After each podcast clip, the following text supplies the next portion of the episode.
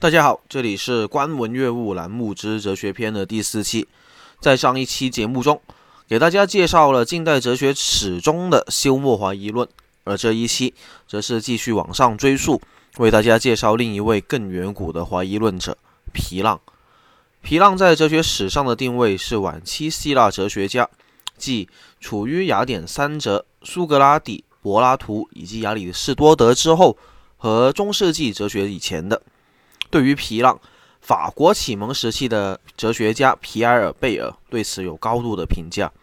他说：“所有哲学家都是学院派和皮浪主义者。”那么这里就产生了两个问题：什么是学院派？什么是皮浪主义者呢？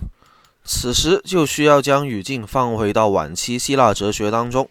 从认识论的角度来讲，大体可以分为三个不同的流派。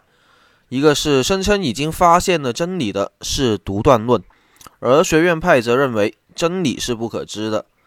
怀疑派则对于真理是否存在持犹豫不决的态度。而皮浪是这一时期怀疑派最重要的哲学家，故而这一时期的怀疑论者也被称之为皮浪主义者。学院派们虽然认为真理是不可知，看似也是否定真理的存在，但和怀疑论也还不是一路人。皮浪认为，学院派坚称真理不可知，其实也是一种独断论，这也是皮浪主义者们所不赞同的。怀疑派之怀疑，在希腊文中有探究的意思，在他们看来，探究之前就确认真理能知与否的态度是不对的。人的认识应该是不断的探究。不应该终结于某一个肯定或者否定的论断。皮浪以此为基础，提出三个问题：一、事物实际上是什么同样的东西？二、我们应对它采取什么样的态度？三、这种态度会有什么后果？三个问题的回答分别是：不可知、悬搁判断和不动心。我们先来聊聊不动心。不动心除了是对上述问题的回答以外，也是皮浪主义者们实践生活中的要旨。这种不动心的态度可以理解为随遇而安的态度。他们看来，最高的善就是不做任何判断。随着这种态度而来的，就是灵魂的安宁。对外物、外部观念的不动心，而获得灵魂的自由和平静。因为在各种相互矛盾的事物中做出判断，必然就会引起争论，使心灵不得安宁。无论什么样的判断都会引起困惑。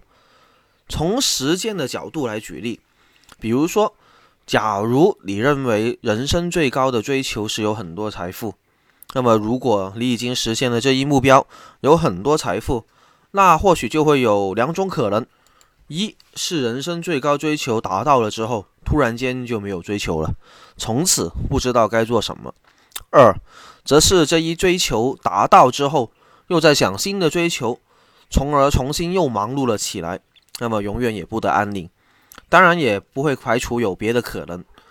反过来说，如果一直没有达到最高的要求，那么就永远只是在这追求的过程中带来的，除了达到某一阶段性目标后的短暂满足感以外，更多的可能就是无法达到最高追求的苦恼。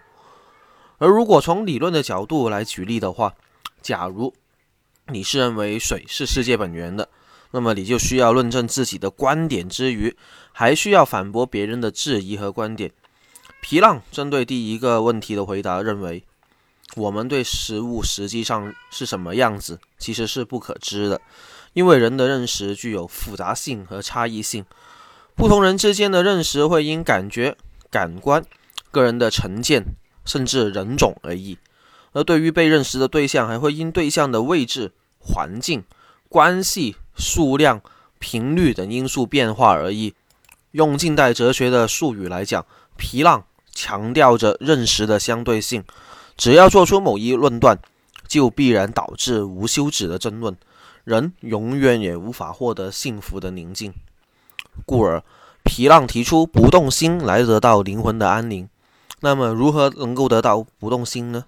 那就是皮浪对第二个问题的回答。悬搁判断，悬搁在希腊语里的意思是终止，既不肯定也不否定。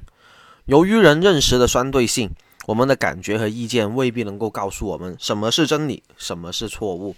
因此，我们一点也不能相信他们，而应该选择无意见、不介入、不动摇、不判断的态度。对任何东西都说它既不是这样子，也不是不是这样子，既可能是这样子，也可能不是这个样子。皮浪主义者们宣称一切都是可以怀疑的。怀疑的探究精神，在他们积极的一方面，就在于瓦解了伪思想、伪哲学，让看似有道理、实则无逻辑的哲学无从引力，也让哲学家们开始审视自己立论的基础是什么，从而使他的理论更为完整。但是，除了有积极一面以外，他的消极的一面就在于，由于过度的怀疑而不立论，导致思想体系分崩离析。哲学思想也好，科学探究也好，都是有些不可证明但又无法剥离的根基。如数学，恐怕也没有多少人能够证明为什么一加一就是等于二。但我们就是得默许一加一是等于二的，允许这一个大前提的存在，才能够构建起整个学科的大厦。假如一直怀疑到理论的不可证明前提，那么相当多的学科无法成立，知识也无法进一步拓展。皮浪主义者们如此无休止的怀疑，势必会引起学者们的围攻。其实否定他们这个原则其实并不难，就在经验哲学时期的教父圣奥古斯丁就已经以“我怀疑，故我存在”的命题反驳了皮浪主义者。但具体如何反驳，我继续卖个关子，在后期的节目中再给大家介绍哲学家们是如何应对这些怀疑主义的。不过，尽管说怀疑论是在某种程度上会被驳倒，但皮浪还有一招应对这些他无法反驳的问题，也就是刚刚说到的悬搁判断。他提出这样一方论述：他说，如果面对无法反驳的问题，你可以试着以这个方式来解决，即指出对方的这一论述不是在他现在提出来的时候才是对的。这一论述的正确性一直以来都有，只是因为以前还没有提出来而没有这个时效性。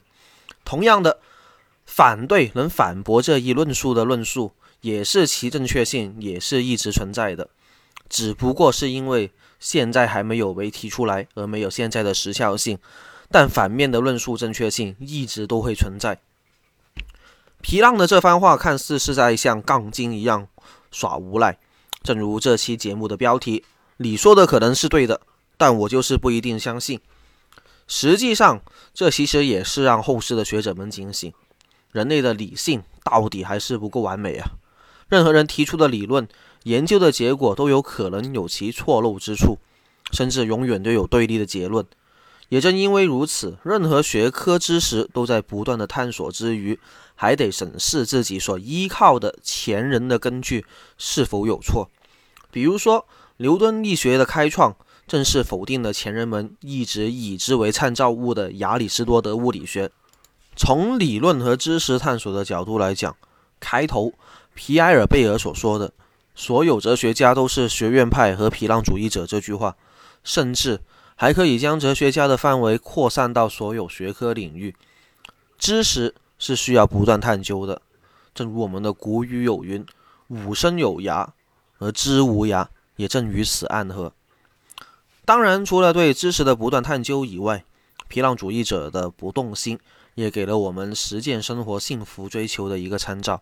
他们并非什么都质疑，什么都不相信。皮浪指出，他们接受生活的四条常规：自然的指导，情感的约束。习俗和法律的传统以及技能的使用，他举了一个例子解释他们的怀疑范围。比方说，不否认他自己尝到的蜂蜜是甜的，但他怀疑别人对蜂蜜为什么是甜的，或者说对甜的来源的解释。换言之，他们不是脱离常识而生活，他们怀疑的是对这些常识的解释，以避免被欺骗。对理论保持怀疑态度。对时间生活在接受常识指导的前提下不动心，这是皮浪主义者晚期希腊哲学家的怀疑论者的态度。这里是观文阅物栏目之哲学篇，各位听众朋友们，我们下众朋友们，我们下众。